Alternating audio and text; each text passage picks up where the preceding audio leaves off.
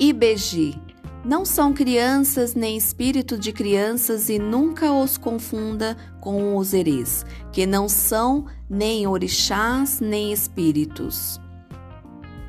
Ibeji são os orixás gêmeos que representam a dualidade da vida, protetor dos gêmeos na mitologia iorubá, identificado no jogo do Merindilogum pelos Odus, Igiokó e Ika. Dá-se o nome de Taiô ao primeiro gêmeo gerado e o de Querindê ao último. Os iorubás acreditam que era Querindê quem mandava Taiô supervisionar o mundo, donde a hipótese de ser aquele o irmão mais velho também devemos observar que, por existir orixás gêmeos que protegem gêmeos na mitologia, o nascimento de gêmeos na costa de Guiné era interpretado como um acontecimento extraordinário. Cada gêmeo é representado por uma imagem, os iorubás. Colocam alimentos sobre as suas imagens para invocar a benevolência de Ibeji.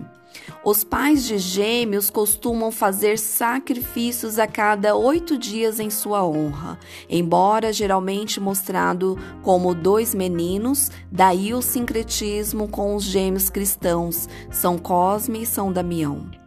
Na maioria das vezes não mostrados em representações como gêmeos do sexo diferente. Aliás, as esculturas africanas deixam isso bem claro.